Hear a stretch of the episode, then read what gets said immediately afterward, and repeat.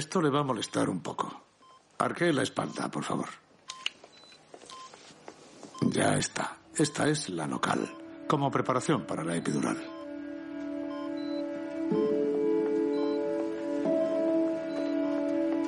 También le hemos puesto un goteo que debería inducir el parto en un plazo de unas ocho horas.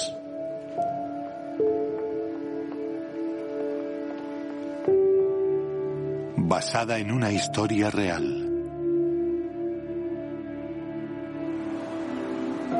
Cannonball Productions presenta una película de Sean Hannish, protagonizada por Minnie Driver, Paul Adelstein, Alfred Molina y Connie Nielsen, entre otros actores. Un drama estadounidense de 2014. Un puñado de globos azules y uno amarillo vuelan en el aire. Volver a partir de cero.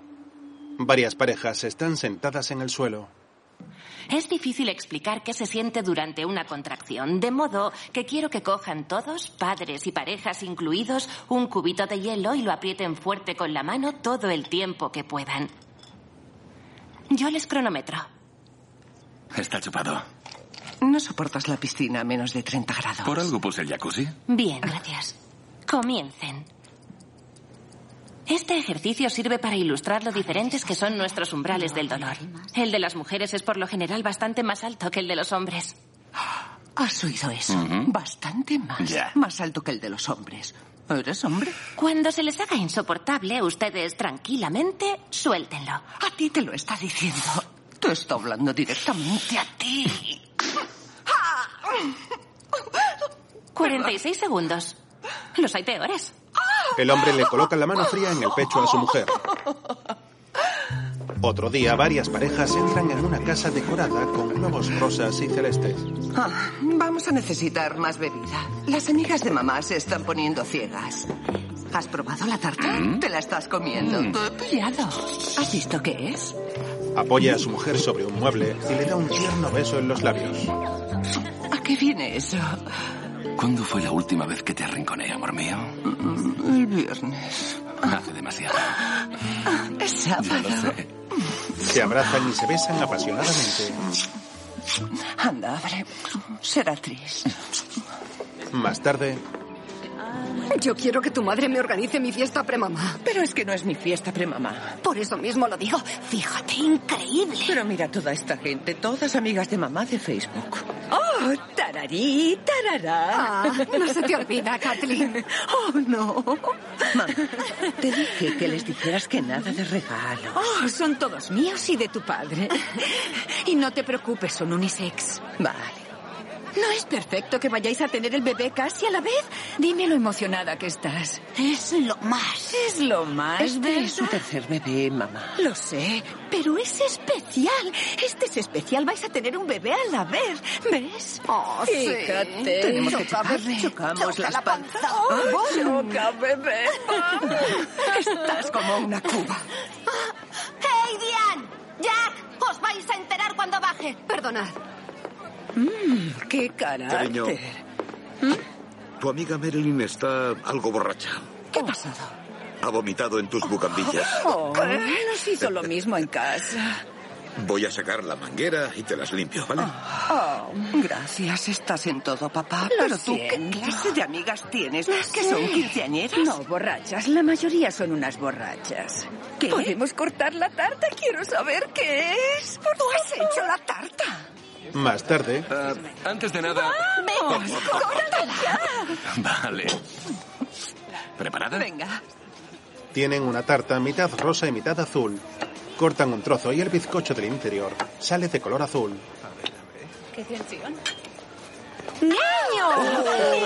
¡Oh, es niño! ¡Qué bien, Kathleen! Te quiero, cariño. Se abrazan y se besan. Enhorabuena. Bueno, te lo dije. Bien. Brindo por acertar a la primera. Sí. Eh, Era Su necesario. mujer le mancha la cara con la crema de la tarta.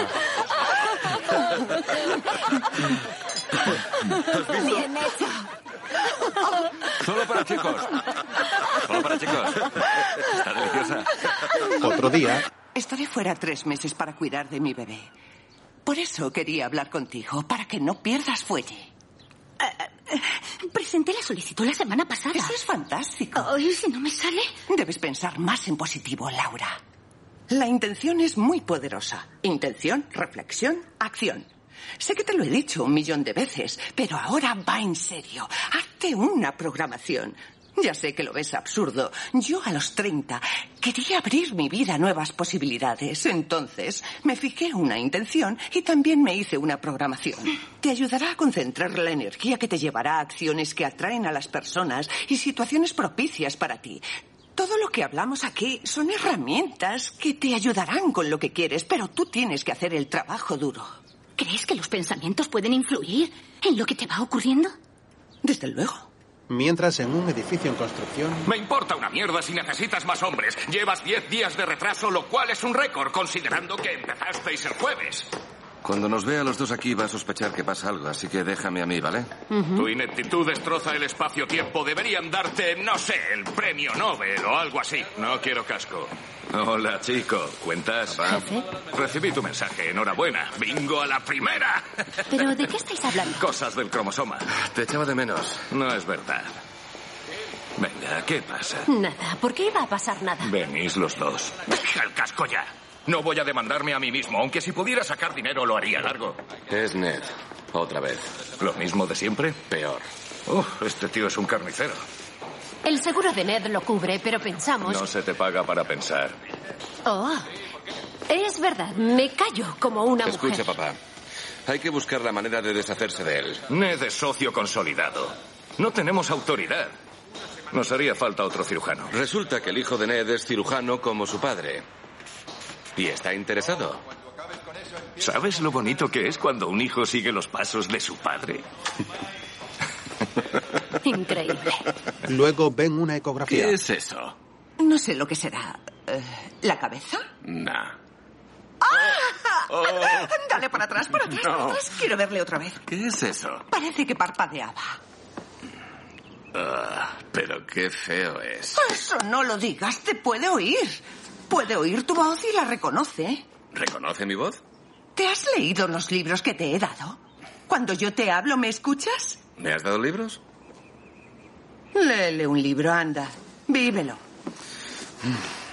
Ah, Bien, las opciones son Ana Karenina, Armas, Gérmenes y Acero, La Mancha Humana o... Pero no el hipopótamo, de Sandra Boynton. Este es el mejor. Armas, gérmenes y acero. Este le gustará. Aaron coloca la mano sobre el vientre de Maggie. El cerdo y la rana en la charca cercana, pero no el hipopótamo. ¿Lo ves? ¿Lo has hecho tú? ¿Es un truco? ¿Ah? Sí, lo he hecho yo. Es una patada. Qué fuerte. Un gato y dos ratas jugando a piratas, pero no el hipopótamo. Eh, ¡Ey! Oh. ah, Oye, no se lo digas a mamá, pero un día, cuando seas mayor, tú y yo construiremos un velero. Te llevaré a un sitio que yo sé y te enseñaré a navegar. ¿Mm? Da dos patadas. sí. Creo que tenemos al próximo campeón de la Copa América. O a un alien pirata. Por la noche, Maggie intenta mover la cuna. Espera, déjame, te ayudo. Ya puedo yo. Estás de nueve meses, Maggie, por Dios, deja que te ayude. Oh, lo mismo que tú. Ah. No, yo no, yo estoy de siete, gracias. Enciende una luz y mira Pues la habitación del Qué bebé. bonito ha quedado. No hace falta que me des palmaditas en la espalda. No llego a tocarme la espalda desde hace un mes. ¿Estás bien? Uf, sí. ¿Qué pasa? ¿Tienes contracciones? No. Ah, mm, Voy al baño. Trish va al estudio de Aaron. Creo que está a punto de suceder algo grande. Empieza por B. ¿Qué haces? Nada, Tris, no hago nada. ¿Qué haces tú? Me voy a casa. Y eso no se pregunta a una embarazada. Es broma. Ah, Falsa alarma.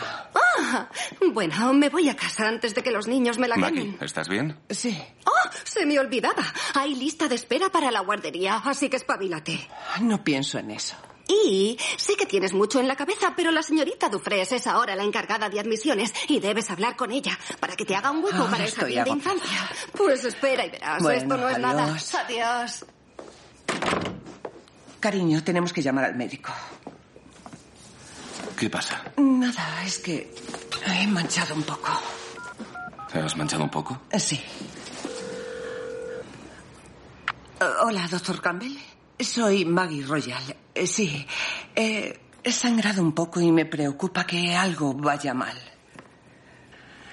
Era como un moco con un poco de sangre. 38 semanas. Ah, eh, vale. Gracias, pero podía habérmelo dicho alguien. Ah, está bien, iré, iré a primera hora. Gracias. Eh, Y perdone. Gracias. ¿Y bien? He perdido el tapón mucoso, por lo visto. Vas a tener que explicarme eso. ¿Por qué no te lees el libro? Maggie, Significa que viene el bebé. ¿ahora? Eh, Bueno, ahora no, pero eh, quiere que vaya a hacerme un chequeo mañana. Bien. Mañana por la mañana tengo lo de Ned Johnson. Hay que zanjar eso. Pero puedo aplazarlo o quizá pueda encargarse mi padre y te acompaño. No, no hace falta. No te acompaño. No, déjalo. Me gustaría que me lo pidieras. Estoy harta de pedir, Aaron. Una respuesta muy madura. ¿Para qué te lo voy a pedir si me dices que no? Ya no te lo pido más. Necesito que me lo digas porque, a pesar de mis dotes de percepción, no puedo leerte la mente. Vale, te lo digo. Puedo hacerlo sola. ¿Es eso? ¿Quieres que te acompañe pero no puedes no me pedírmelo? interrogues. Estoy preocupada. Hoy no se ha movido nada. Lo sé, lo sé. Y ah, cuando he visto la sangre, ¿No Eh, yo... te ha dicho el médico que era normal? Sí. Tranquila, tranquila. Ven aquí. Perdona. Vale, lo siento. Seguro que está cansado. Tiene muy poco espacio ahí. Sí. Prométemelo. Prometido, ¿vale? Se abrazan con ternura. A la mañana siguiente, Aaron y su padre están reunidos con Ned y su hijo. Ya sé que tiene un carácter muy sombrío a veces. Unos años difíciles en el instituto, papá. No me lo eches en cara. Pero Christopher es un médico de primera clase. Y estamos encantados de que se una a nuestro equipo. Has tomado la decisión correcta haciéndote a un lado para dejar paso a tu hijo. ¿Cómo que me voy a hacer a un lado? Eh, mira, Ned. Mi hijo y yo montamos clínicas quirúrgicas. Hacemos dinero porque somos buenos. El día que dejemos de ser buenos, dejaremos de hacer dinero. ¿Insinúas que ya no hago bien mi trabajo? No, nadie ha dicho eso. En los últimos tres años has tenido complicaciones en tres colonoscopias de rutina. La última por poco le cuesta la vida a un hombre. Ya está mejor. Pero lo pasó muy mal. Papá, me hice médico porque quería ser como tú. Pero que sigas ejerciendo no es bueno para ti ni para los pacientes. Derivaremos a tus pacientes y Christopher será el cirujano titular el próximo trimestre. No pasa nada, papá. La carrera ha terminado. Has ganado. Ned mira muy serio a Robert. Mientras Maggie está en el ginecólogo y una enfermera le toma la tensión. ¿Ha tomado cafeína hoy? No, estoy un poco nerviosa. No pasa nada, es normal, es normal. Volveré a tomársela más tarde, cuando se relaje. Vale. Bien. Vamos a ver cómo está hoy el pequeñín. Ya no tan pequeñín. Bien. Pone un gel transparente sobre el vientre y le pasa un doble. Ya tendrá ganas de verlo. No se hace a la idea. Oh, Claro que sí, yo tengo ¿Sí? tres. Ajá. Mm. ¿Cómo se esconde?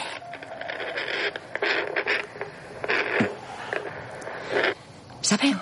Creo que este no funciona. Voy a coger otro, ¿vale? Ah, Ahora vengo. La enfermera se retira y Maggie espera tumbada en la camilla. Vamos, bebé. Tienes que moverte. Ah, Aquí está. ¿Uno nuevo? Sí. Bueno. Vamos allá, tómanos. Coloca sobre la barriga el Doppler para escuchar el latido del bebé.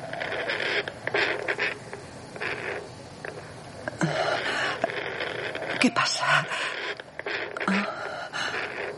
Voy a llamar al doctor, ¿eh? ¿Por qué? ¿Qué pasa? Un momento. Doctor, venga. El doctor sale de su despacho y ambos llevan un ecógrafo a la sala en la que está Maggie. Hola, Maggie. Hola. Túmbese, por favor. Vale, pero ¿qué pasa? Quiero ver cómo va todo. Pone gel en el vientre y pasa el transductor por encima. Bien, ahí está la cabeza. Genial.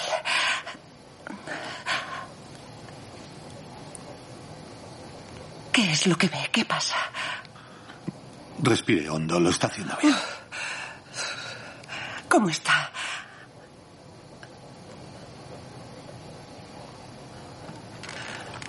Eh, por favor, por favor, dígame qué está pasando.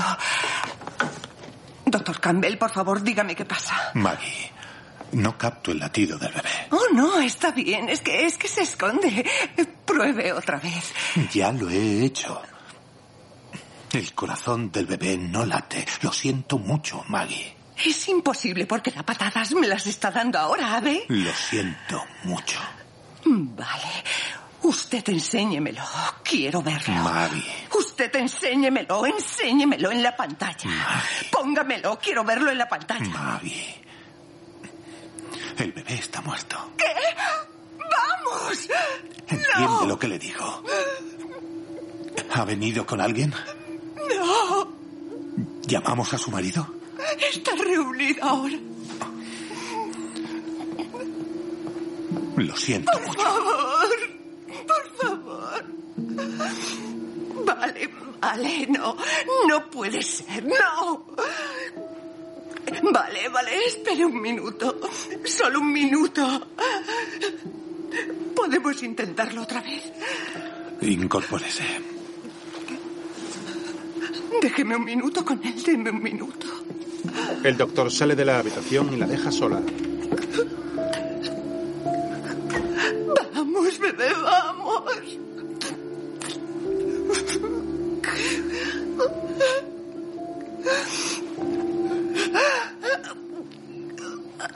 Mientras Aaron sale de la reunión y habla con su padre. Si tú me haces algo así, te destripo con una pala.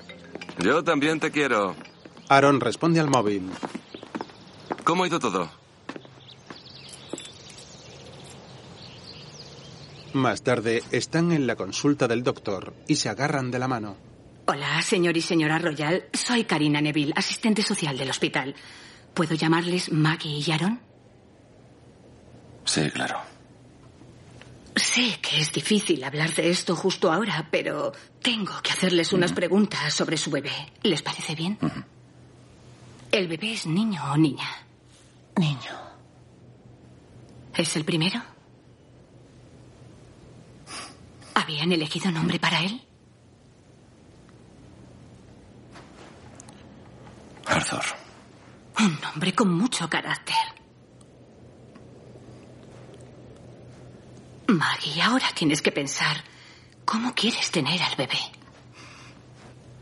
Eh, ¿No pueden sacárselo? Las opciones son parto natural o cesárea, ¿vale? La cesárea supone mayor riesgo para la madre. El parto natural sería más largo y más complicado. Sáqueselo. Un momento.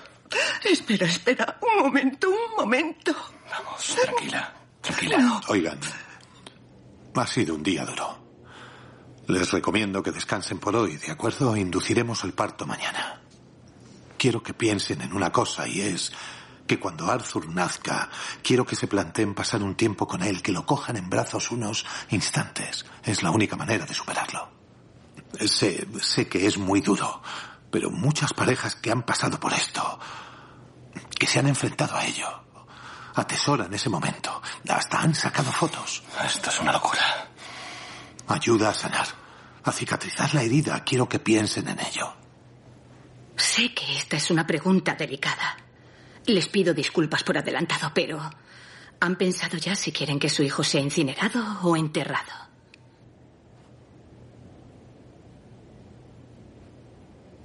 No, no lo hemos pensado. ¿Teníamos que haberlo pensado? Más tarde están en casa y Maggie se tumba en la cama abatida.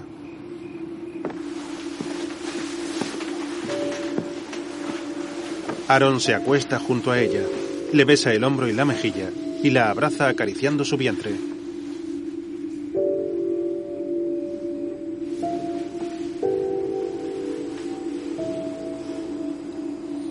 Maggie le coge la mano y se la aprieta con fuerza. A la mañana siguiente, un enfermero empuja la silla de ruedas en la que Maggie va sentada y Aaron camina junto a ella llevando su bolso.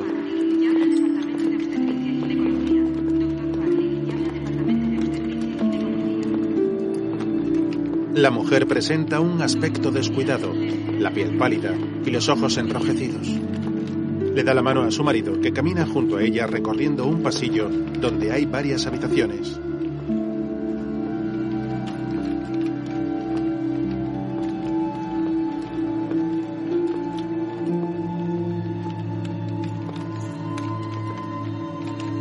El enfermero entra en una habitación.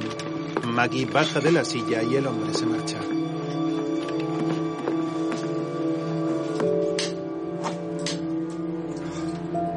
La mujer se apoya sobre la pared y se sienta en el suelo. Luego entra una enfermera. Siento mucho su pérdida. Me llamo Stephanie, seré su enfermera. Esto la ayudará a dilatar. Tómese su tiempo. Gracias. Anda, acuéstate.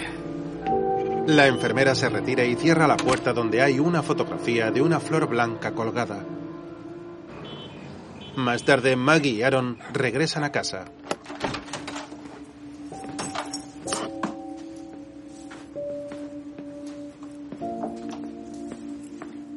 La mujer recorre el pasillo caminando lentamente y se encierra en la habitación.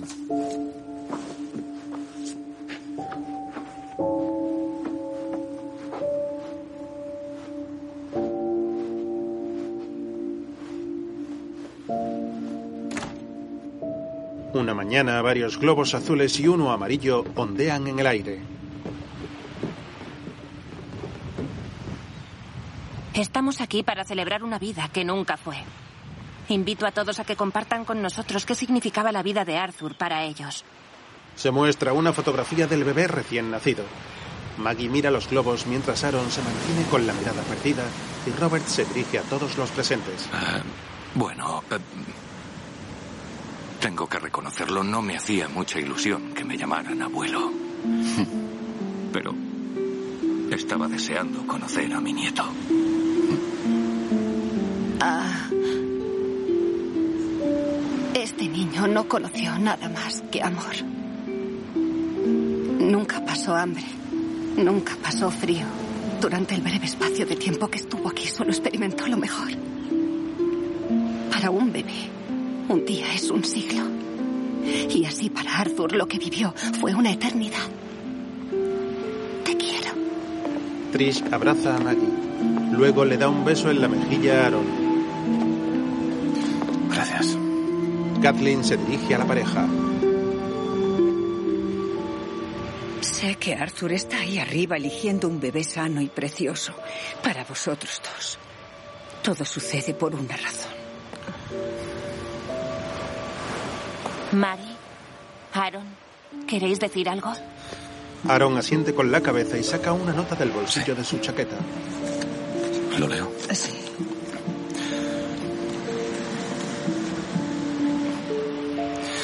Yo había escrito esto, pero... En realidad no tengo nada que decir. Lo siento. Venga, vamos.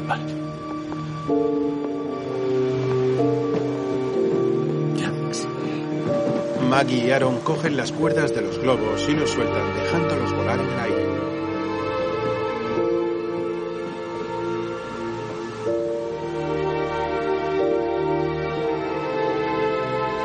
Los asistentes observan los globos ascender mientras Maggie apoya la cabeza en el hombro de su marido y este la abraza.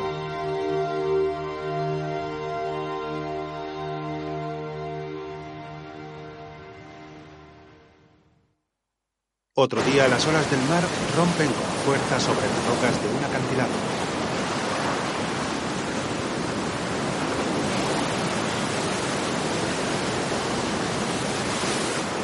La casa de Maggie y Aaron está en la cima de la montaña.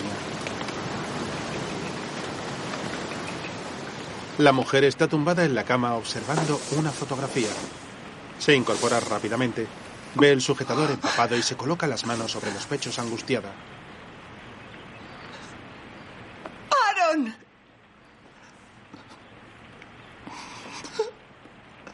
¡Aaron!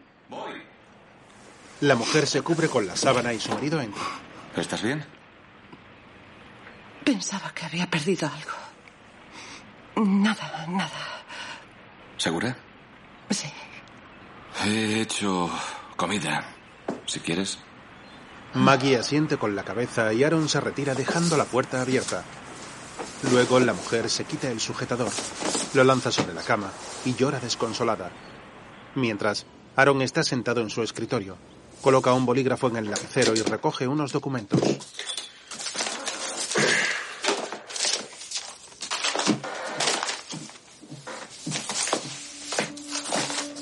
Luego observa con tristeza una botella de cristal con un barco de madera en su interior. Más tarde el hombre descarga unos listones y unas tablas de madera del maletero del coche y empieza a dibujar sobre ellos.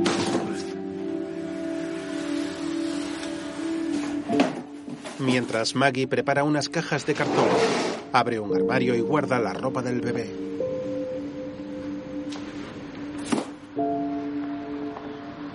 La mujer ve un paquete envuelto en papel de regalo en el ropero. Lo coge y sale de la habitación. Aaron trabaja en el garaje mientras su mujer deja el paquete en el contenedor de basura. El hombre se pone unos cascos y empieza a cortar la madera.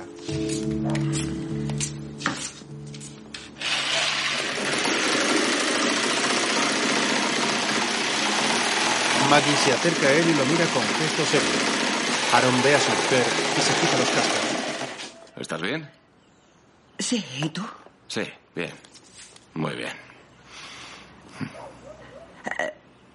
Em, estaba pensando si, si te apetece podrías arreglar las estanterías del salón. Ahora estoy haciendo esto. No, vale, Puedo hacerlo, pero ahora no. da igual. Ahora no puedo. Vale. Maggie se marcha y Aaron sigue trabajando. Más tarde están juntos cenando. El manjar de esta noche es obra de los Slit. Mm, Uf, Madre mía, ¿cómo le traen esto a gente triste? ¿Nos odian? Maggie sonríe sutilmente y da un sorbo a su copa de vino.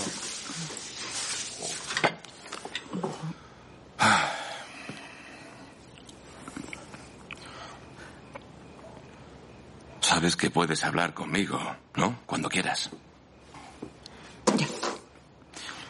Podemos hablar esta noche, si quieres. No, deja. El caso es que creo que sería saludable que habláramos. ¿De qué, de qué quieres que hablemos? ¿De que mi útero es un arma letal? Otro día, Aaron está en el garaje trabajando con la madera. It seemed clear enough to me, but it's a mystery untold. There are things you El hombre se bebe varios botellines de cerveza mientras trabaja. Luego recoge los envases y los tira al contenedor. can't spend love, thinking love keeps Allí ve el regalo que ha tirado su mujer. the love as above. I know what Lo coge, lo lleva de nuevo a la habitación del bebé y lo deja en el mismo lugar. I'm here below, as we're spinning in the dust. Por su parte, Maggie da un paseo por el jardín mientras fuma un cigarro.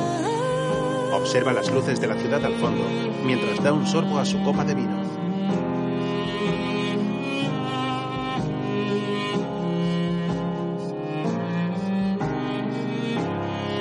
Su marido sigue trabajando, lijando y puliendo suavemente la madera. See the grace of all the years and the life that runs so deep. Luego abre otro botellín de cerveza observando la barca que ha construido.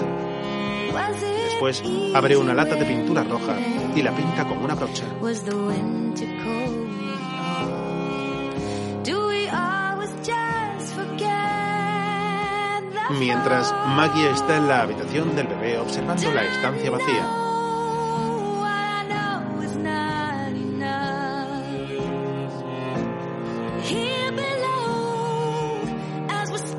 la mujer mira con tristeza a su alrededor. Ve el regalo en el armario y llora desconsolada.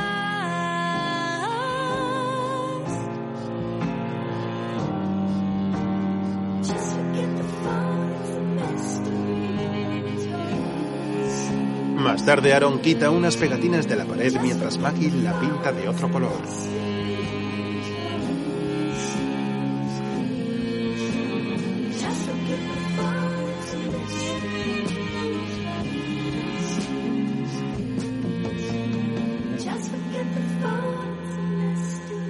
Luego cenan una pizza en el salón. No sé si será buen momento o si habrá un buen momento, pero Pone una pequeña caja sobre la mesa y Maggie la mira extrañada. no es una bomba.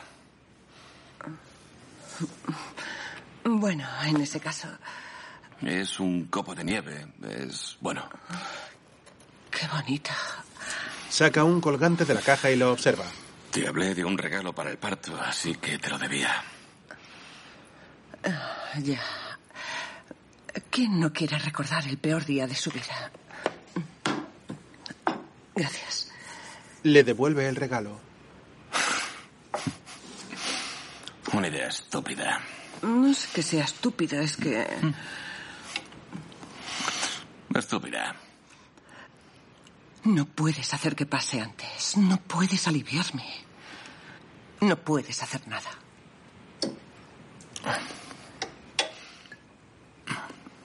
Perdona. Otro día en el hospital. ¿Y qué tenía de malo el doctor Campbell? No es perinatólogo. Ahora soy de alto riesgo. Especial. Ya. Un copo de nieve. Señora Royal. Sí. En la consulta, Maggie mira la foto de tres niñas. Hola, soy Claire. Siento llegar tarde. Tú debes de ser Maggie. Hola. ¿Y Aaron? Sí, Aaron Royal. ¿Cómo estás? Bien. La doctora se sienta frente a ellos. Siento mucho vuestra pérdida. Gracias. Gracias.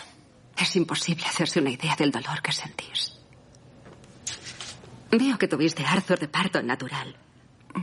¿Pasasteis algún tiempo con él? Mejor. A veces no. Se supone que deben ofrecer esa opción y me alegro de que lo hicieran. Físicamente, ¿cómo estás? Bien. Aaron, ¿cómo llevas tú todo esto? La verdad es que creo que escurrieron el bulto. No sé si hubo negligencia o mala praxis, pero las cosas no pasan porque sí. Desgraciadamente, a veces sí. Tengo aquí el informe de la autopsia. ¿Queréis que lo repasemos juntos? Sí. La autopsia revela que había un quiste en el hígado de vuestro hijo que se extendió probablemente durante el tercer trimestre y eso provocó su muerte.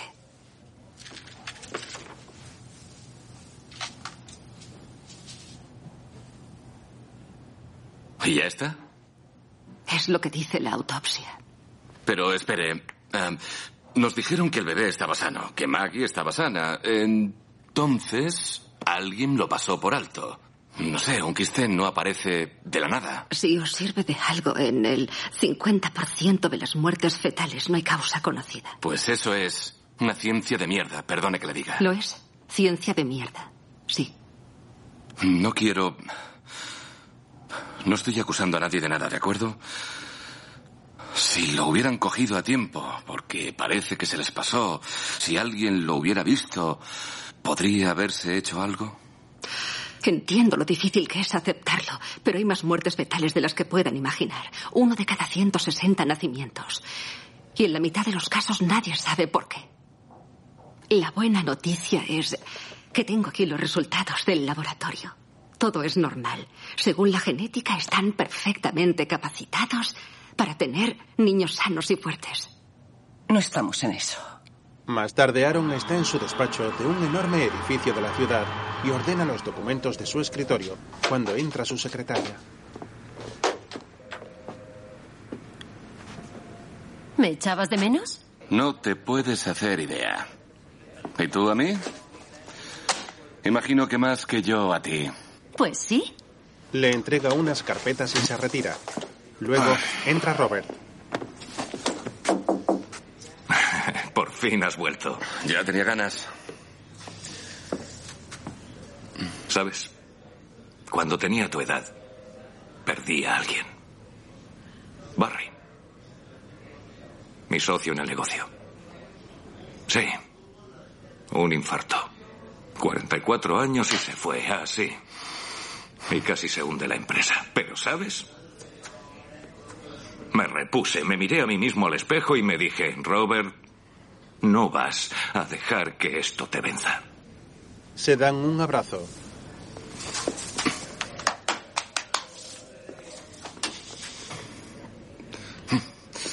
Mm, Maggie ya está mejor. Bien. Ah, oye, tengo a los ortopedas en la chepa por los retrasos en lo de Northgate, así que necesito que vayas, hables con ellos y los calmes. Ah, y habla con Martin, es el que más se queja. No hay problema. Ahora.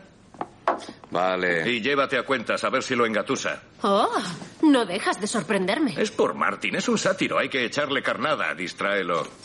¿Conduzco yo? ¿Arrojada como cebo vale para el currículum? Mientras, Déjame que entre yo y lo devuelvo. No, estoy bien. Muchas gracias. Adiós. Maggie y Trish entran en una tienda. La mujer coloca una bolsa sobre el mostrador y saca el regalo. Hola. Trae. A ver.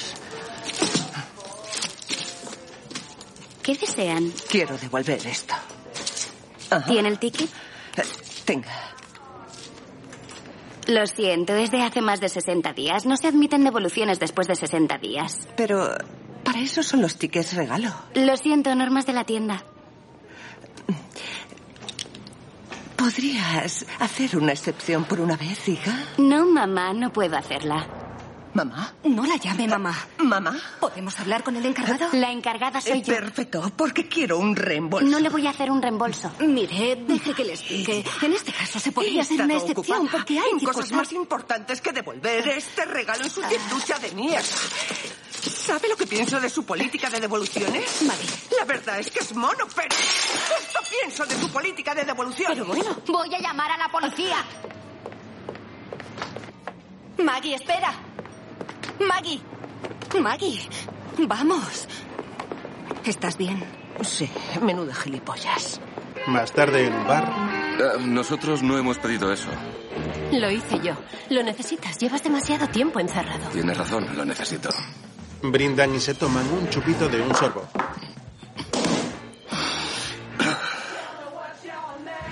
Dana le coge la mano y lo mira a los ojos. De verdad, lo siento. Nadie debería pasar nunca por lo que acabas de pasar. Y luego ese funeral. Dios santo. Fíjate qué locura. Si hubiera una lápida, la fecha de nacimiento sería un día después de la de la muerte. ¿Nos pones otros dos? Sí, ahora mismo. Gracias. Toda la experiencia aquí Gracias. ha sido así. Brindan de nuevo y toman otro chupito. Déjeme disfrutar de tu vida loca. ¿Cómo te va?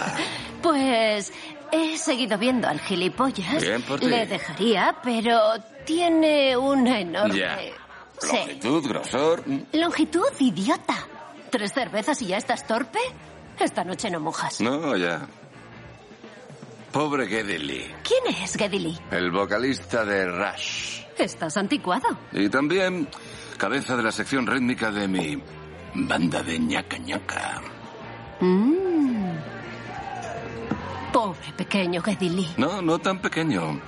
Es de estatura media, tirando a alta. Seguro que podrás seguir dándole a la batería una vez la banda se recomponga. Pero sí es el bajista. Lástima, lo mío es la batería. Dana da un sorbo a su cerveza mientras Aaron la mira extrañado. Más tarde, está en la cama y Maggie duerme a su lado. Se acerca a ella apartándole el pelo de la cara. besándole el hombro y acariciándole la cintura.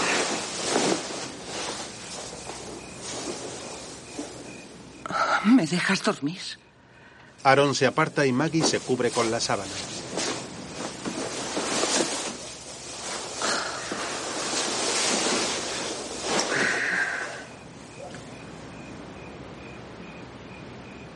Otro día es la fiesta premamá de Trish. La casa está decorada con globos y Maggie llega con su madre. Hola, Christine. ¿Cuánto me alegro de verte? Estás estupenda. Vaya lago. ¿Qué tal los chicos? Oh, el mayor ya está en la universidad. Estoy libre. Oh, vaya. Maggie, la última vez que te vi estabas enorme. ¿Cómo está el bebé? Maggie la mira con gesto serio. Eh, ¿Dónde pongo el...? Dámelo a mí. Ahora os traigo una copita. Qué insensible. Y lleva una chaqueta como la mía. Déjame, dejaré el regalo. Maggie va hacia la mesa y al verla, dos mujeres se apartan. Hola. Oh, sí, corred, corred. Es contagioso. Gracias, cariño. Para la gente es duro, no saben qué decir. Seguro que es muy duro para la gente. Hola. Ah, hola. Muchas gracias por venir. Oh. Mm, qué Ah, guapa, Tris. Oh, Dios mío. Gracias. Maggie, ¿verdad que está muy guapa? ¿Lo notas moverse? Sí, todo va bien. En serio. Da unas patadas que parece que llevo a Jackie Chan. Bien. Esa es Maureen Chadwick. Madre mía. No la veía desde que se divorció. Creo que se ha operado. Ve a saludarla. Ahora vengo. Maureen, qué guapa. Gracias por venir. Significa mucho para mí, pero si es pronto para ti. No, no estoy bien. Bueno, sí. ahí va, si eso ayuda. Bueno. Muy bien. Vamos. Chica, qué gorda Ya. estás. Oh, peligro a las once en punto. Oh, ¿Quién es? Es Sunny. Oh, Dios. Hola, Tris, una fiesta preciosa. Gracias. Maggie, ¿puedo darte un abrazo? Eh, sí, claro. Oh, vaya, gracias. Te he visto desde lejos y he sentido que tenía que decirte algo. Ah, muy bien. Lo que ha pasado no tiene sentido, no para nosotros. La voluntad de Dios es imposible de entender, pero Él quiere que sepas que os ama a ti y a tu Dani, hijo. no creo que Y eso la rezo. ayude mucho. Rezo porque te des cuenta de que Dios es una luz, una luz que nos guía en el camino hacia su plan. Un plan que es perfecto en cada uno de sus aspectos. Annie, Sí, Maggie. cuéntame más de ese plan perfecto. Es un misterio. ¿Eh? Es un misterio. Lo es, pero es perfecto. Tienes que tener fe. O sea, que el plan perfecto de Dios para mí era que sufriera una pérdida tan dura, tan devastadora, que me hiciera perder la fe en él. ¿Es eso? Pues sí que es un misterio. La mujer la mira con gesto serio y se retira. Lo siento. No No pasa puedo nada. seguir aquí. Vale, lo entiendo, está bien. Se abrazan. Pásala bien. Lo siento. Gracias, Annie. Fantástico. Por la noche, Maggie fuma un cigarro en el jardín de su casa, observando las luces de la ciudad, mientras Aaron ve un partido de rugby. Un pase profundo y vuelve a fallar el pase. La defensa ha interceptado el lanzamiento. No está teniendo suerte. ¡Pero coge la pelota! ¿Puedes abrir? Cuarto, cuarto. Tú estás más cerca. Las cosas se están poniendo muy difíciles. Aaron se levanta del sofá y se dirige a la puerta. Allí ve a un grupo de niños disfrazados. ¡Truco o trato! Un segundo. ¡Un segundo! Encaja la puerta, se acerca a la pecera y coge un puñado de piedras de colores del fondo.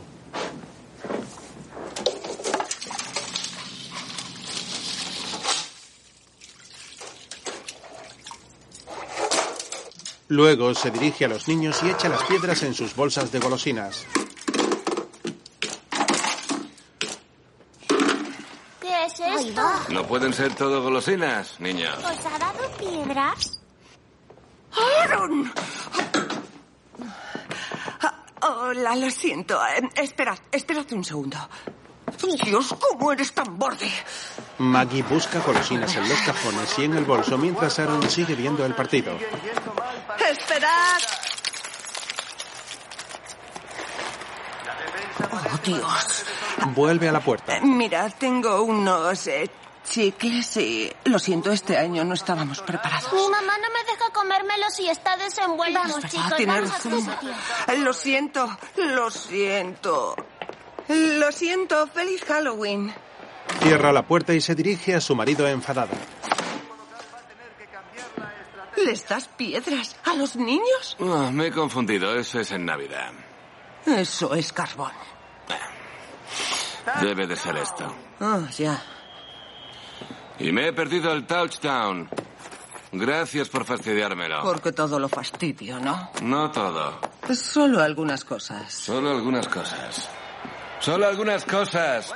Otro día en la consulta de Maggie, Mi primera clase de repostería. Oh, madre mía, Maggie, qué emocionada estoy. Me pasé cuatro horas haciendo esto. ¡Wow! Es un macarón. Ya. El primero. Lo hice para ti porque me diste ánimos para perseguir mi sueño. Y tenías razón, no tuve más que visualizarlo. Me encanta la cocina, Maggie. Yo soy la cocina, es lo mío.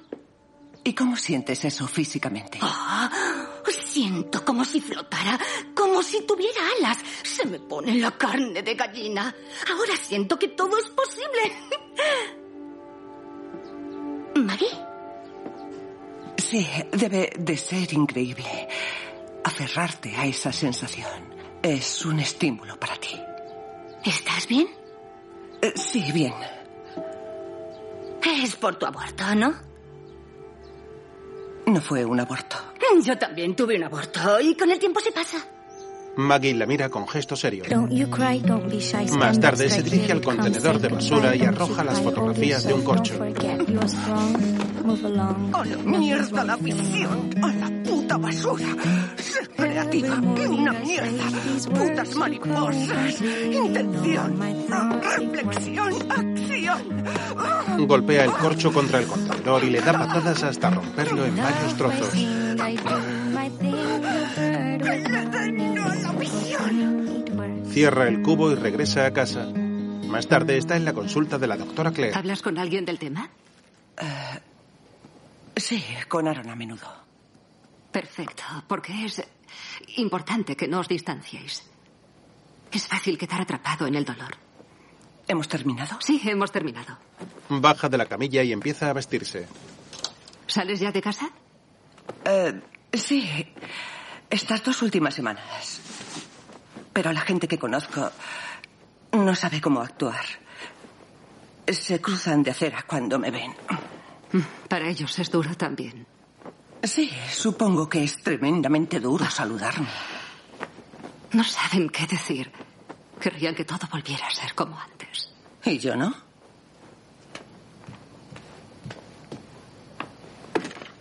Pero eso no va a ocurrir. Eres afortunada, estás experimentando algo que poca gente tendría el coraje de imaginar siquiera. No soy precisamente afortunada. Eh, m- mira, ya sé que sabes mucho de tratar a los pacientes y tal, pero a menos que lo hayas vivido es imposible que lo entiendas, ¿vale? Maggie. ¿Qué?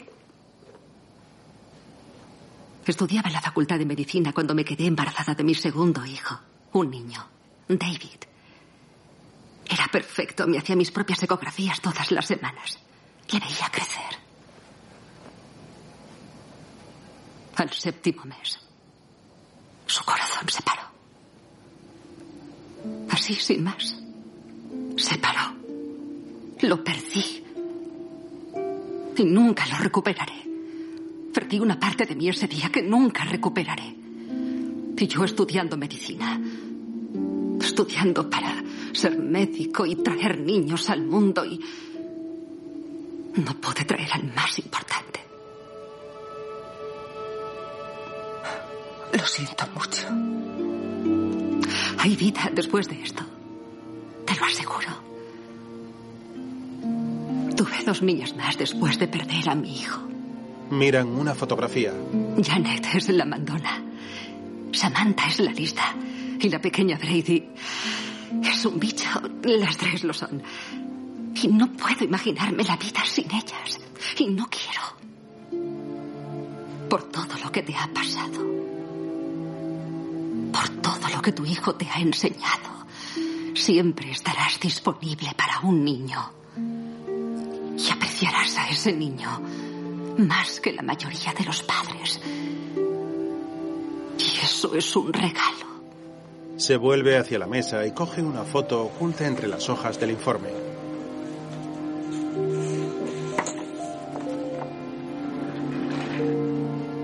Se acerca a Maggie y se la muestra. En ella aparece un bebé. Los quisimos todo lo que pudimos mientras estuvieron aquí. Nadie nos podrá quitar eso nunca. Siempre serás la madre de Arthur. Siéntete orgullosa de eso. Él lo está. Por la noche Aaron trabaja en su despacho mientras se toma una cerveza. Dana se apoya sobre la puerta mientras abre una botella de whisky. Hola. Mr. London Silver me dijo que iba a dejar a su mujer y yo le creí como una imbécil. ¿Sabes cuando un hombre casado miente? Cuando abre la boca. Todos mienten, todos menos tú. Es que soy yo, soy una niña asustada. Pues una niña asustada no bebe morro. Eres un machista, ¿lo sabías? Vale. Saca unos vasos de un cajón y camina hacia ella. ¿Quieres que te acompañe en tu miseria? Mi miseria lo agradecería. ¿Quieres vaso? Se sientan en un sofá y se sirven unos vasos de whisky.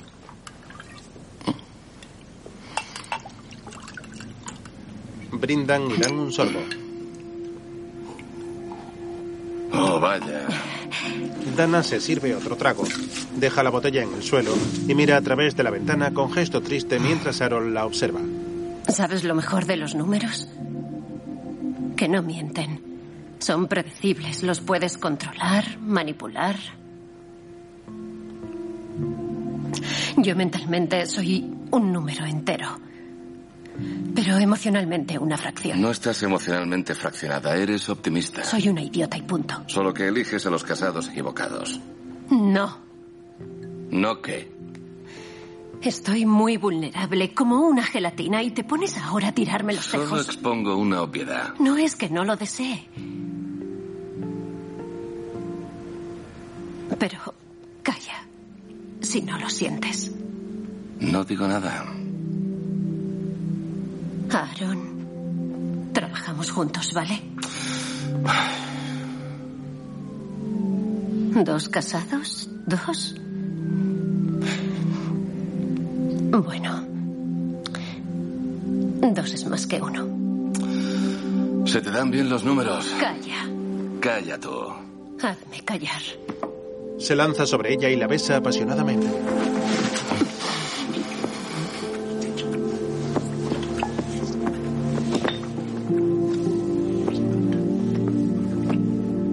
Dana se sienta ahorcajada sobre él y se acarician sin dejar de besarse. A la mañana siguiente siguen en el despacho. Dana se viste mientras Aaron está tumbado en el sofá. Bien, ¿qué planes tienes para vacaciones? ¿Qué vacaciones? Mañana es acción de gracias, Bobo.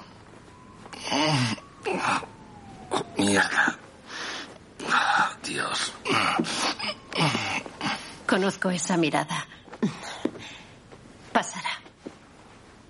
Pero no hagas ninguna estupidez como contárselo a tu mujer. Oye. Sabes que yo no soy ese hombre, ¿verdad? Lo sé. Y yo sé que tú no eres. No lo soy. Lo sé. Sí. Oh, Dios. Le da un beso en la frente, le acaricia el pelo y se marcha.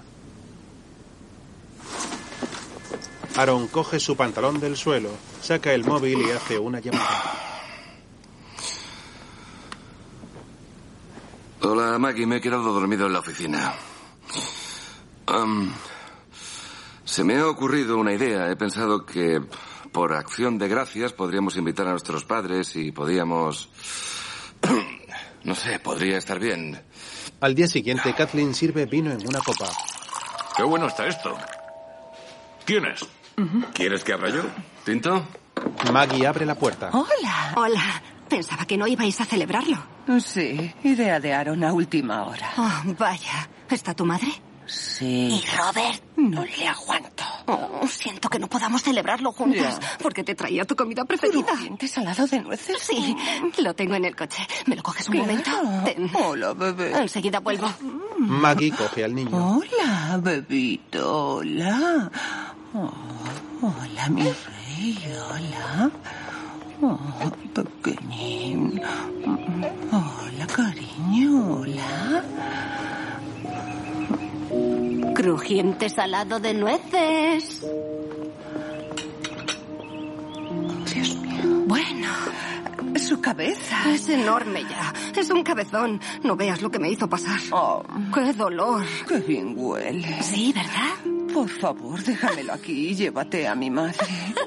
Te dejo a nosotros dos si quieres. No, gracias. Gracias. Ah, No le tires del Se Oh. Este Está pelo. durmiendo, está medio dormida. Ah, mira. sí, está cansada. Felicitación de gracias. Te quiero.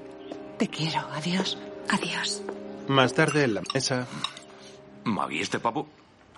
Qué tierno. Y el relleno Es todo de Bristol Farms. no está tan bueno como el de su madre, pero. ¿Recuerdas el ingrediente secreto de tu madre? Eran manzanas. No, no eran manzanas. ¿Era pimienta? Mm. ¿Era divorcio? Mm. Amor. El ingrediente secreto era amor. Oh, estas patatas están de muerte. Las has traído tú. Oh, es verdad. Yo he hecho eso. Señala un pastel. ¿Y el ingrediente secreto del pastel de calabaza? ¿Manzanas? Bourbon. ¿Divorcio? No, espera, espera. Lo sé. Era amor. No. Era calabaza. Era calabaza. ¿Sabes? Tenemos una tradición en esta familia. Todos los días de acción de gracias nos sentamos a la mesa y decimos por qué damos las gracias. Es una preciosa, preciosa tradición. Voy a empezar yo. Quiero decir que doy gracias por mi preciosa hija y su apuesto novio y por un divertidísimo Robert. Robert. Me gusta eso. Cariño, ¿por qué das gracias tú? Daría gracias porque marcara mi equipo. ¿Aaron? Oh, paso. No. ¿Robert? Ah. ¿Por qué doy gracias? Sí. Me alegro de que me lo pregunte. Pues, ¿sabes? Estaba pensando... ¿Qué significa acción de gracias? No, bueno, ya sé, ya sé qué significa dar las gracias, pero ¿por qué exactamente? Por la vida. Porque pase lo que pase, suceda lo que suceda, es vida. Hmm. Me preguntas por qué doy gracias, te diré por qué las doy. Bien. Doy gracias por mi salud, naturalmente, y tu salud y nuestra salud. Doy gracias por mi familia, tu familia, nuestra familia. Gracias por nuestros hijos. Empiezan la vida en nuestros brazos, tan pequeñines, frágiles. Y luego crecen. Y se van.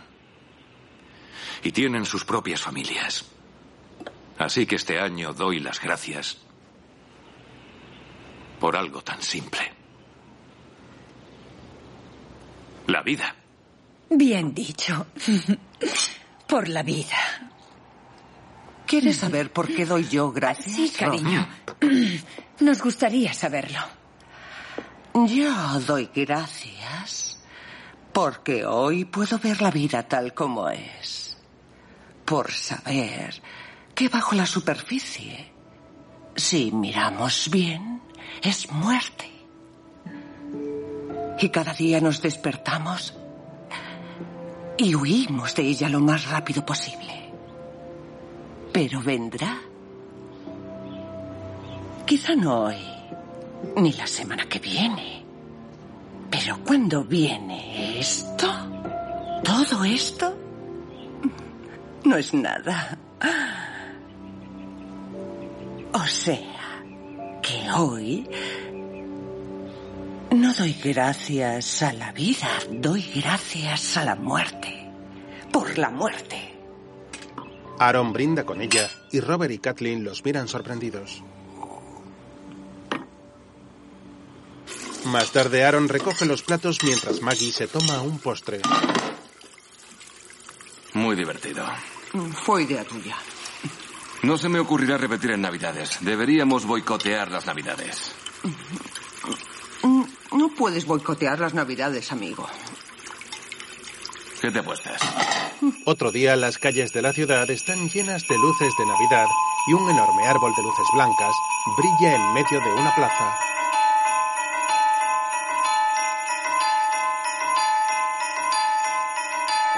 Se muestra la ciudad de Las Vegas con multitud de paneles luminosos y una enorme fuente delante del lujoso Hotel Velayo. Aaron y Maggie caminan por el pasillo de un salón de juegos vestidos de forma muy elegante. Luego juegan al craps, toman champán en un reservado y disfrutan de una suculenta cena.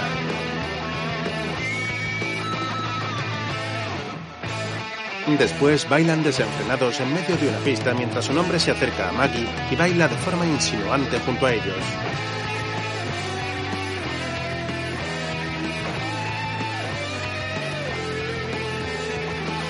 Luego la pareja entra en la habitación besándose apasionadamente. Aaron apoya a Maggie sobre la pared acariciando su muslo.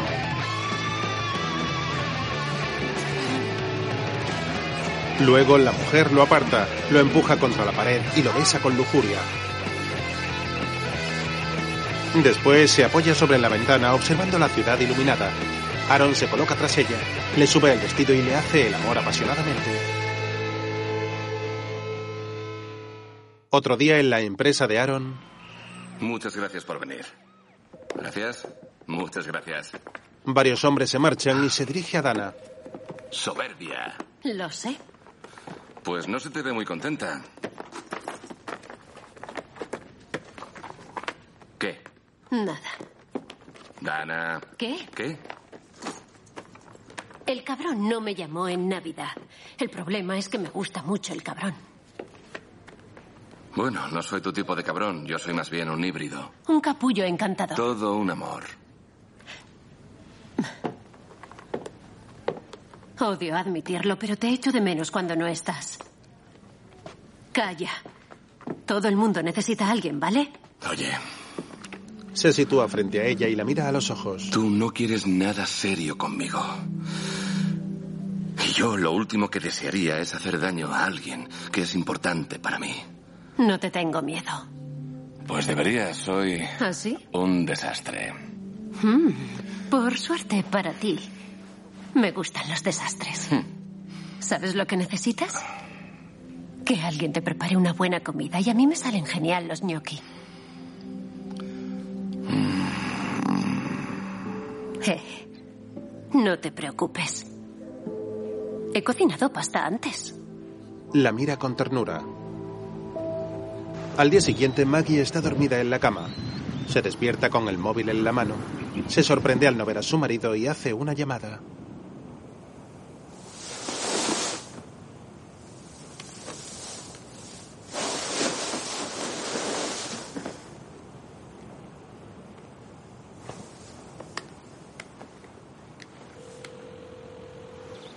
Aaron está montado en el coche con el gesto serio. Mira en el móvil la foto de su mujer y cuelga. Hola, soy Alan Royals. Deja tu mensaje. Maggie corta la llamada y vuelve a intentarlo sin éxito.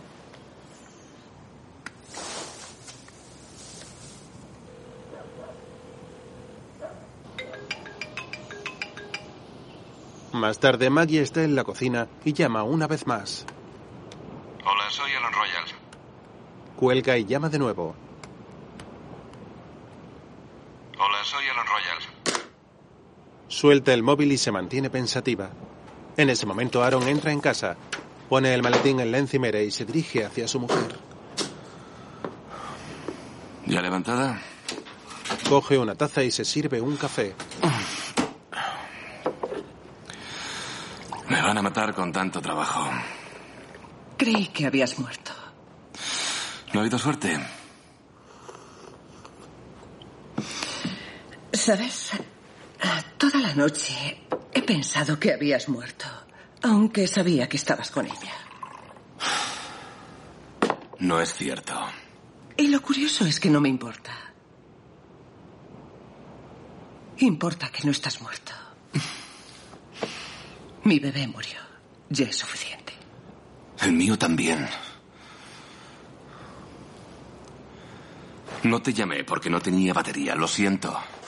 Coge un cargador del cajón, conecta el móvil y lo enchufa a la corriente. Creía que tenía uno de estos en la puta oficina.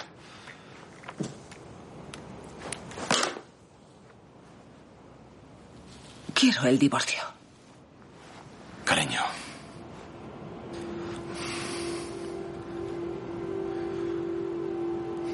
Te miro y... La forma en que me mirabas... Se ha ido. Te has ido, Maggie. Y no sé cómo hacer que vuelvas.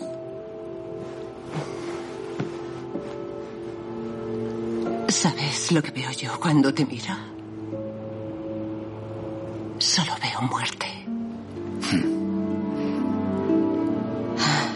Era igual a ti. Igual.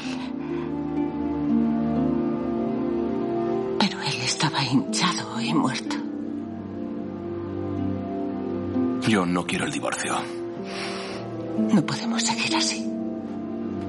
Coge su café y su móvil y se marcha.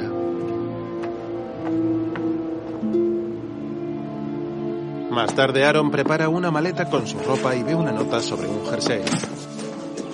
La abre y observa la fotografía de su bebé.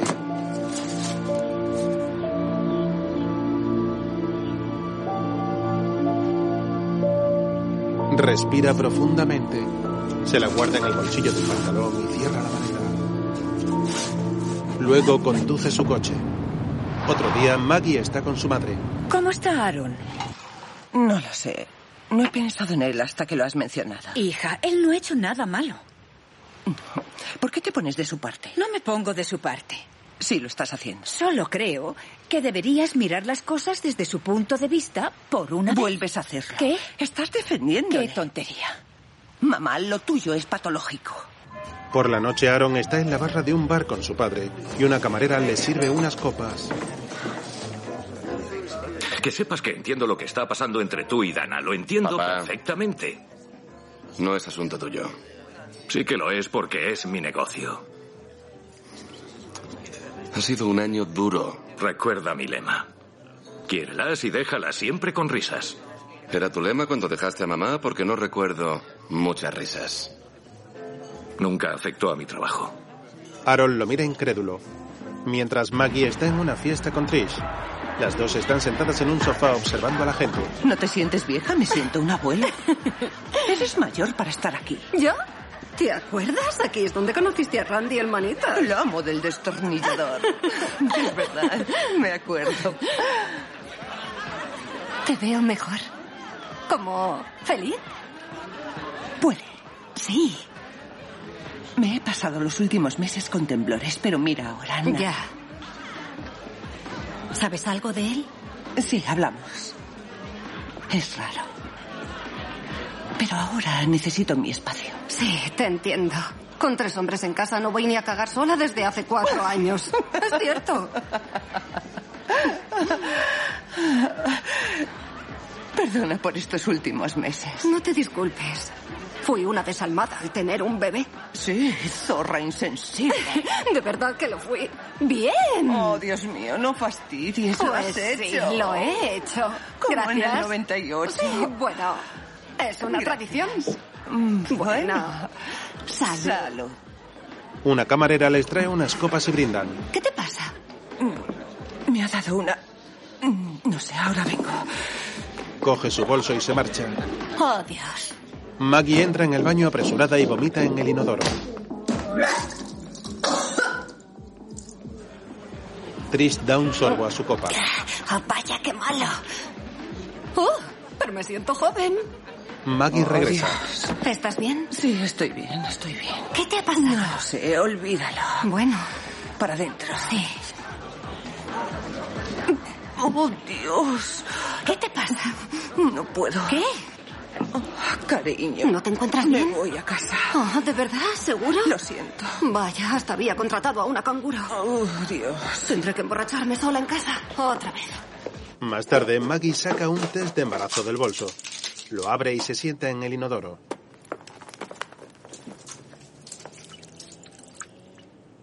Luego lo observa con preocupación.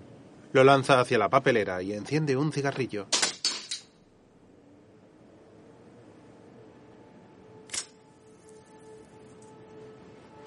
En flashback recuerda un momento en el hospital. Esto le va a molestar un poco. Arqué la espalda, por favor. Se agarra al bolsillo de su marido que le coge el brazo. Ya está. Esta es la local, como preparación para la epidural.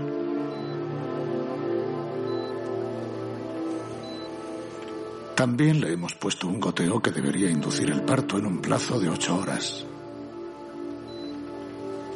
¿Se ha traído algún pasatiempo? Maggie mira a Aaron con incredulidad.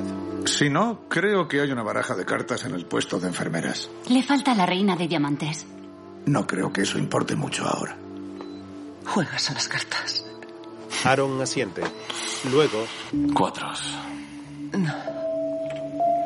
Reinas.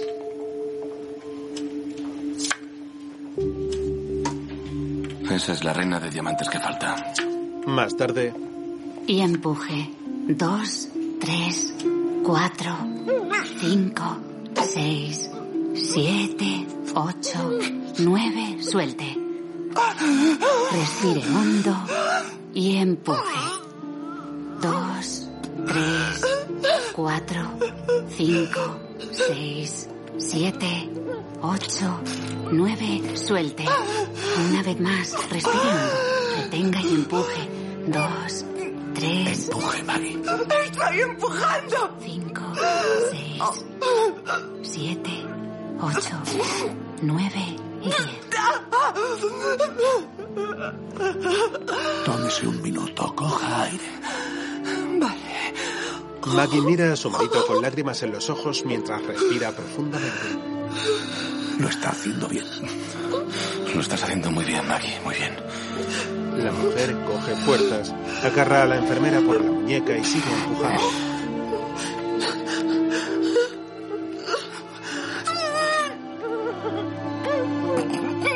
Vamos, pequeño.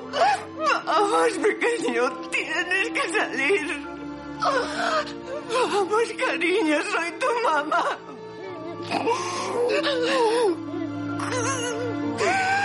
Te quiero. Vamos, cariño. Sal ya.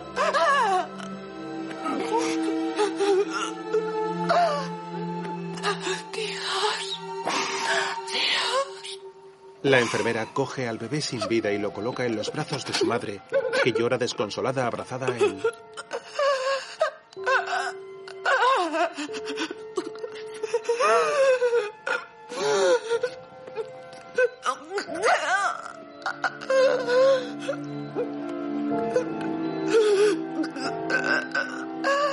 Es precioso, mírale.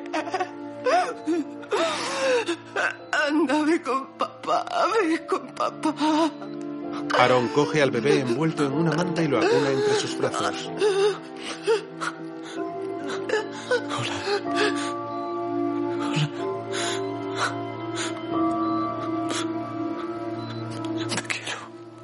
Maggie los observa con tristeza.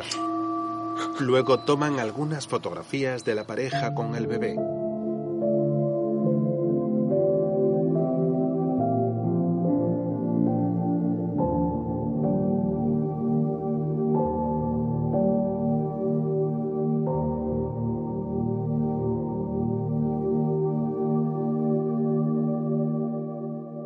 Más tarde la enfermera entra en la habitación con una caja de cartón y se dirige a la pareja.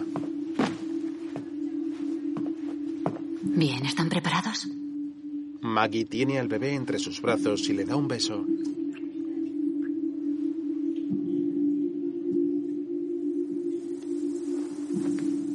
Luego se lo entrega a su marido y este lo abraza con fuerza.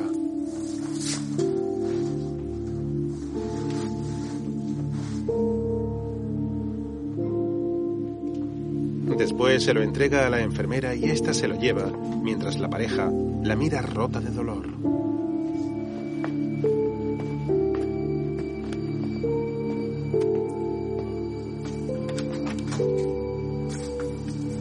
De vuelta a la actualidad, Maggie habla con Claire. Lo metió en una caja de cartón.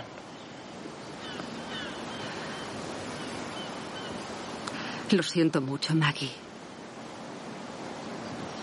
Es ahora que pasamos con él. Abrazándolo, besándolo. Fue la más bonita de mi vida. No quería que acabara. Es extraño, pero este dolor que siento me gusta. Me gusta. Lo disfruto. Y siento que si lo dejo pasar, perderé el último pedacito de él.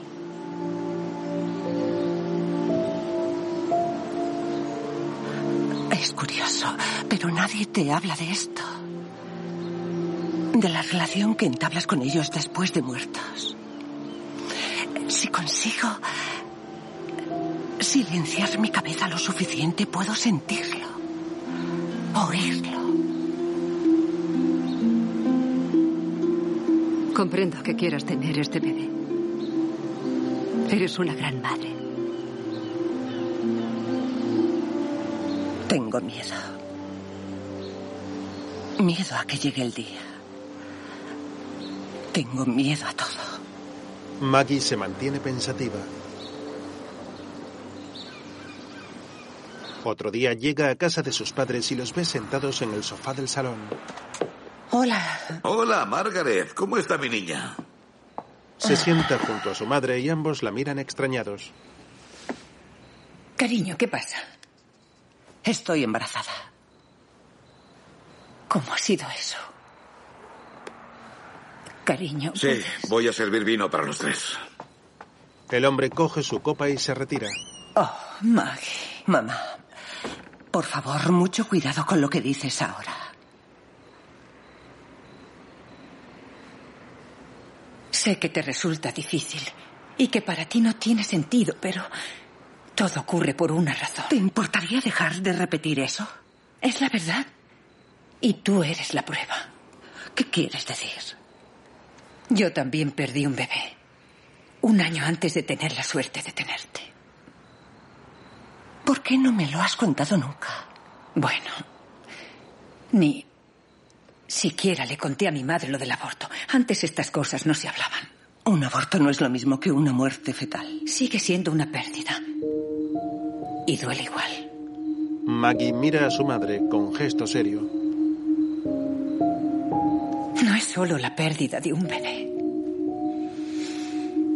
Es es la pérdida de la posibilidad de lo que pudo ser. Y eso es exactamente lo mismo. Siento que perdieras a tu bebé. Eres la primera persona que me dice eso. Kathleen deja la copa de vino sobre la mesa. Maggie apoya la cabeza sobre el respaldo del sofá y su madre le coge la mano con ternura.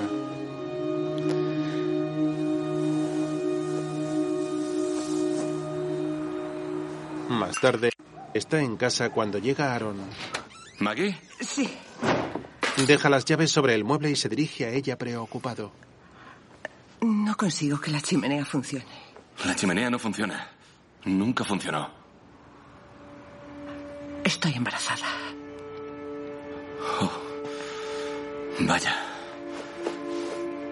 Vaya. Eh, sí.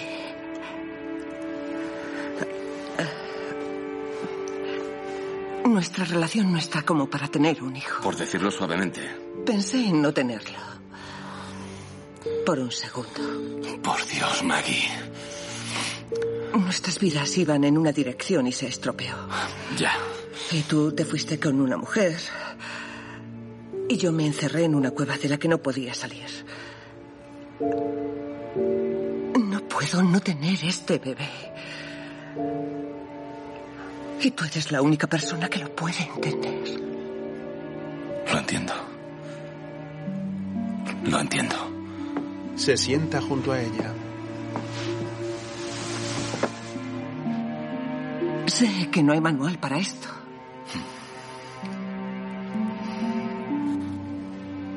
Después de lo que hemos pasado, no puedo hacerlo sola. ¿Estás diciendo que me necesitas? Bueno, no es que te desee. Pero sí, te necesito. Eso es todo lo que tienes que decir. Otro día están en la consulta de la doctora Claire. Hemos decidido tener el bebé juntos. Perfecto. Monitorizaremos con una ecografía cada cuatro semanas. Cada semana después de la 32, más hacia el final si es necesario. Y siempre que vosotros queráis. Bien, eso me parece bien. Te necesitará mucho, más de lo que puedas imaginar. Ya. Sí, te necesitaré mucho. Yo te voy a necesitar a ti, ya te lo he dicho. Ya te oigo. Por fin me lo dices. Bien. Más tarde, Aaron está en su despacho y Dana entra. Ah, es la comparativa. Sí. Hola. Me has estado evitando como a la peste. Lo sé, lo siento. Eh, algo inesperado ha pasado. Ah, Maggie está embarazada. ¿Quién es el hombre?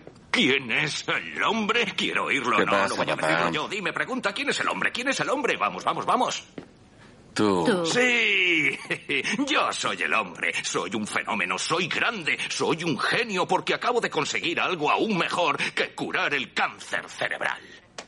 Me he asegurado uno de los tres sitios más codiciados para levantar la primera clínica ambulatoria cardíaca del país. El gran día es el 15 de octubre. Bien, bien. ¿Qué estáis mirando? Vamos a trabajar. Faltan seis meses. Lo sé, así que no hay excusa, ¿eh? Da, da, da. Soy un fenómeno. Da, da, da. ¡Eh! ¡Bésame! ¡Bésame! ¡Venga, soy el jefe! ¡Bésame! ¡Mua! Le da un beso a una empleada y se marcha. Ah, ¿Y qué piensa hacer? Bueno. Va a necesitar apoyo. Ya. Ah, qué putada. Va a necesitar mi apoyo. Eso lo entiendes, ¿verdad? Vale. am, o sea. La engañaste a ella conmigo y ahora me engañas a mí con ella. Voy a tener un hijo. Con una mujer que no amas. No. Yo nunca te he dicho... Quiero decir... Eh, espera. Es- ¿Podemos solucionar esto? Sí. Ah, dimito. No, Dana. No, por favor, no. El negocio se vendrá abajo sin ti. Lo sé. Dana se marcha enfadada y Aaron se queda angustiado.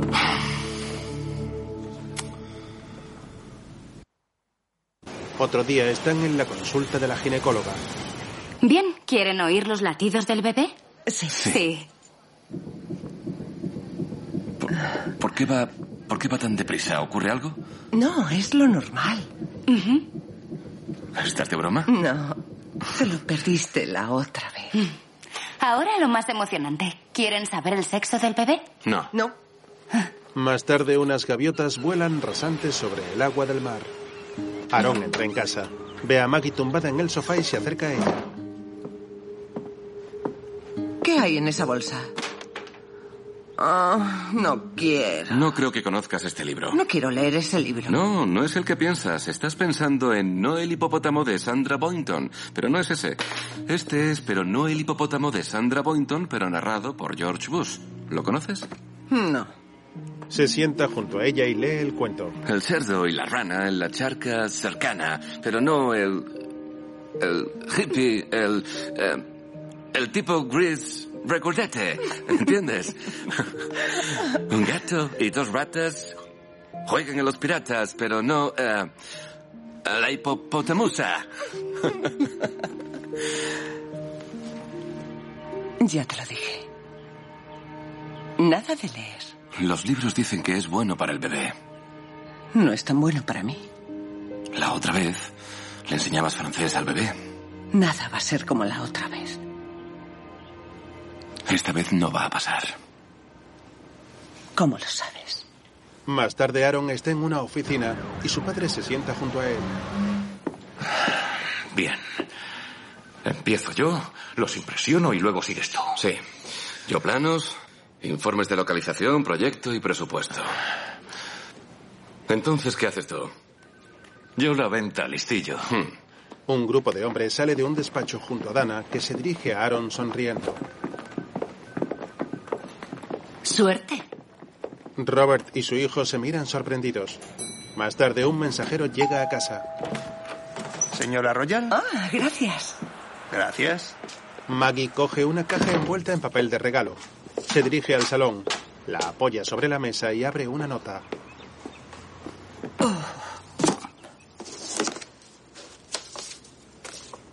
Todo irá bien, te quiere Laura. Maggie sonríe, abre el regalo y ve una hermosa carta.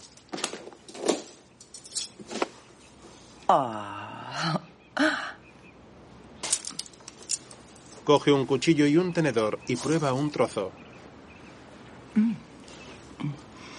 Mmm, qué rico. Pincha un trozo de fresa natural, se lo mete en la boca y nota un dolor en el vientre. Mm. Mientras en la reunión, Bien, antes de darle la palabra a mi hijo Aaron, quiero contarles una historia. Yo quería ofrecerle algo a Aaron y le dije, te quiero tanto que quiero que seas mi socio al 50%. Pero antes tienes que aprender, así que trabajarás en la construcción y con el tiempo podrás hacerte cargo de las operaciones in situ. Mi inteligente y espabilado hijo dijo, no, no quiero trabajar en la construcción, es sucio, mucho polvo y yo le dije, vale, ¿te acuerdas? Le dije, vale, pues trabajarás en la oficina. Aprenderás ese aspecto del negocio, aprenderás todo lo de la oficina y con el tiempo podrás dirigir la oficina. No, no quiero trabajar en la oficina todo el día en un despacho, qué aburrido. Le dije, un momento, un momento, te estoy ofreciendo la mitad de la propiedad de un negocio de mucho dinero. Y no quieres trabajar en la construcción, no quieres trabajar en la oficina. ¿Qué quieres que haga contigo? Y me dijo, muy sencillo, papá. Cómprame mi parte. Antes de que Aaron pase a contarles Un los segundo, detalles. ¿vale? Sigue tú. Discúlpenme, señores. ¿Qué ocurre? ¿Pasa algo? Vale, bueno. Habla por teléfono. Tranquila. Todo irá bien. Tranquila. Voy a salir ya mismo. Estaré, claro que sí. Te quiero. Hey, chico, estás arruinando la mejor introducción que un padre puede hacer a su hijo. Lo sé, lo siento. Ya llega el bebé. Oh, ya tendrás tiempo para estar con el bebé. Está sobrevalorado. Papá, tengo que irme. No, no, no, no puedes. No puedes irte en mitad de una venta. Explícaselo a ellos. Seguro que lo entenderán. No hay nada que explicar. Me juego los huevos con este acuerdo. La casa, la empresa, todo.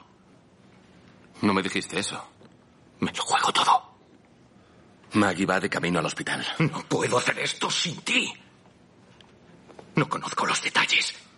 Dan así, pero tú te encargaste Te de eso. tendrás que apañar. Maggie me necesita. Ella te abandonó. Yo la abandoné a ella. ¿Estás seguro de que es tuyo? No puedes abandonar a tu familia. Que Eh, no me hables tú de familia. ¿Crees que puedes hablar de familia porque te sientas a mi mesa de acción de gracias a presumir de ella? Yo sí sé de familia. Tuve a mi hijo muerto en brazos. ¿Es tu hijo el que tienes delante o solo soy tu socio de negocios? ¿Lo tienes claro? Yo no. Todo mi patrimonio está en esa sala. Nuestro patrimonio te lo iba a dar a ti. Lo que me has dado no tiene precio. Ya sé que padre no quiero ser. ¿Me culpas a mí de todo? Eres igual que tu madre. Eso espero. Y ahora me voy con mi familia. Sí, anda, vete. Vete y ten un montón de hijos, ten un montón de hijos, pero sabes que te va a dar igual, porque por muchos hijos que tengas, ellos siempre te defraudarán. Robert respira tratando de calmarse. Se gira y ve a varias personas observándolo con gesto serio.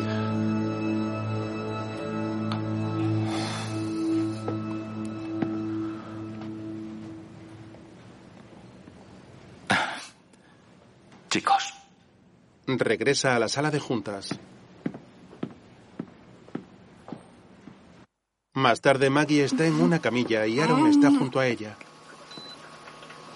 ¡No, ya viene! La doctora Holden llegará enseguida. ¡No! Dele la mano, tranquilo. No sé muy bien cómo hacerlo. ¡Ya viene! Enfermera, vamos. Bien, ya estoy aquí, ya estoy aquí. Llame al doctor Bishop por si hubiera problemas respiratorios.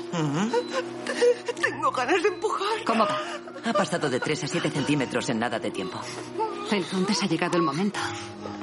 Hola, Maggie. ¿Cómo lo llevas? Mm, Mal. Tengo ganas de empujar. Escúchame.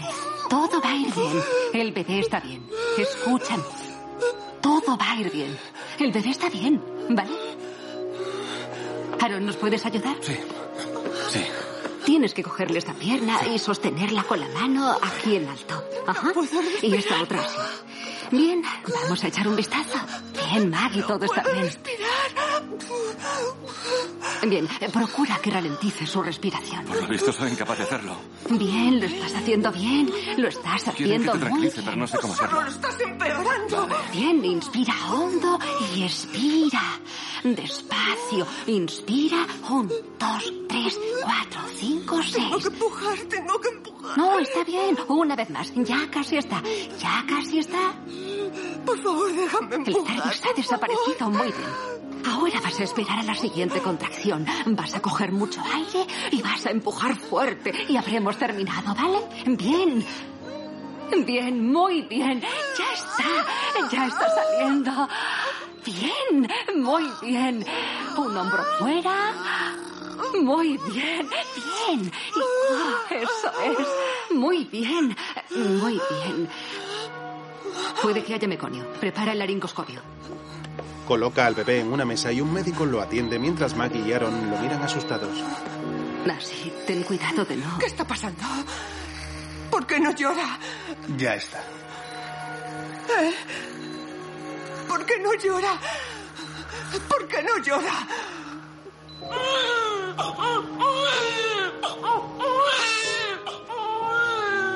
Muy bien. Ven aquí. Claire lo coge envuelto en una manta y lo acerca a sus padres. Es niña. Oh, mírala. Es niña. Aquí está. Maggie la mira sin cogerla y la doctora se dirige a Aaron. Toma. Ven aquí. Oh, mi niña. Hola. Hola. La mete en sus brazos mientras su mujer se mantiene con la mirada fija en el techo.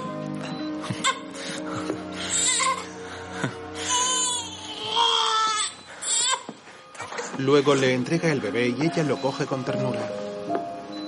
Es igual que tú. Toma. Hola. Se la entrega de nuevo a su marido. Se le van a llevar a la enfermería un momento para medirla, ¿vale? Sí. Bien. Hola. Más tarde, Bien, no se alarmen, porque las primeras tres o cuatro cacas son de un verde muy oscuro, casi negro. Es el meconio. Es muy pegajoso. Luego, cuando lo expulse todo, las caquitas serán más líquidas y granulosas, de un color amarillento. Cada vez que mame tienen que comprobar el pañal. Probablemente haya que cambiárselo de 8 a 10 veces al día. Ah, y no olviden que es muy importante fajar al bebé. Vale. Eso simula el útero, limita el reflejo y les calma. Hola. Pero ya se irán dando cuenta. Y si no, ella será la primera en hacérselo saber. le entrega unas toallas. Más tarde, Claire entra en la habitación. Tienes una niñita preciosa y perfectamente sana. Maggie sonríe sutilmente. ¿Qué pasa? La doctora se sienta al borde de la cama. Oh. No me siento como me imaginaba. No estoy feliz ni triste. No. No siento nada. Lo sé. Entonces la alegría. ¿Cuándo va a llegar? A su tiempo. Creo que voy a ser una madre horrible. No. Es imposible. No, después de todo lo que has pasado. Gracias por todo. De nada. Maggie sonríe. Claire le agarra la mano con fuerza y se marcha.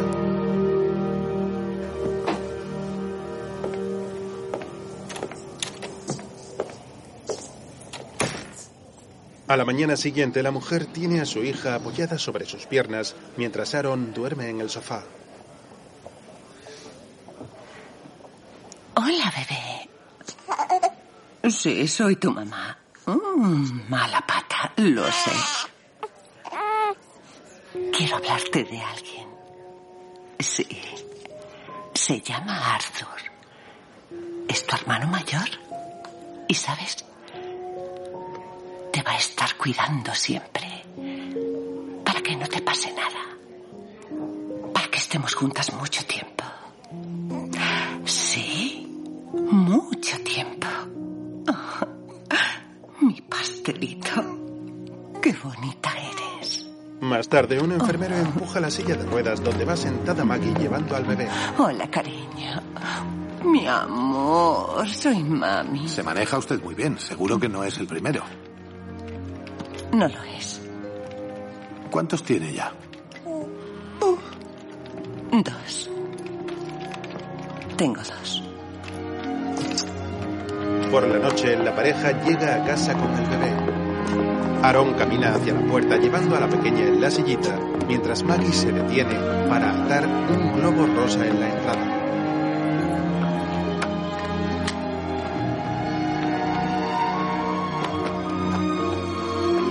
Luego se dirige a la puerta y los tres entran en casa mientras el globo es mecido levemente por el aire.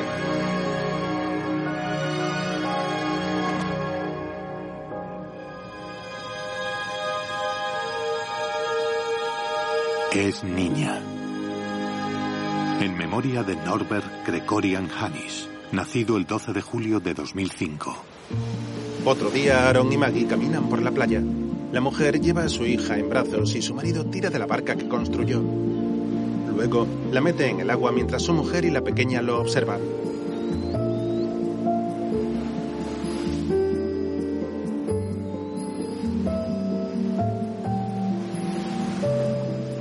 Aaron mira a su familia y Maggie lo saluda alzando la mano.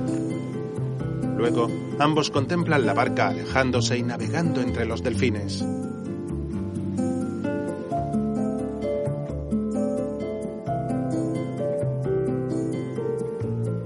Maggie apoya la cabeza sobre el hombro de Aaron y este la abraza.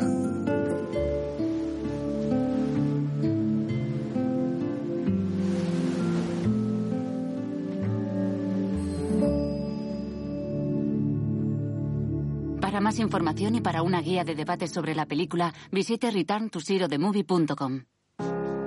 Se muestra la imagen de la barca navegando en el agua mientras aparecen los títulos de crédito.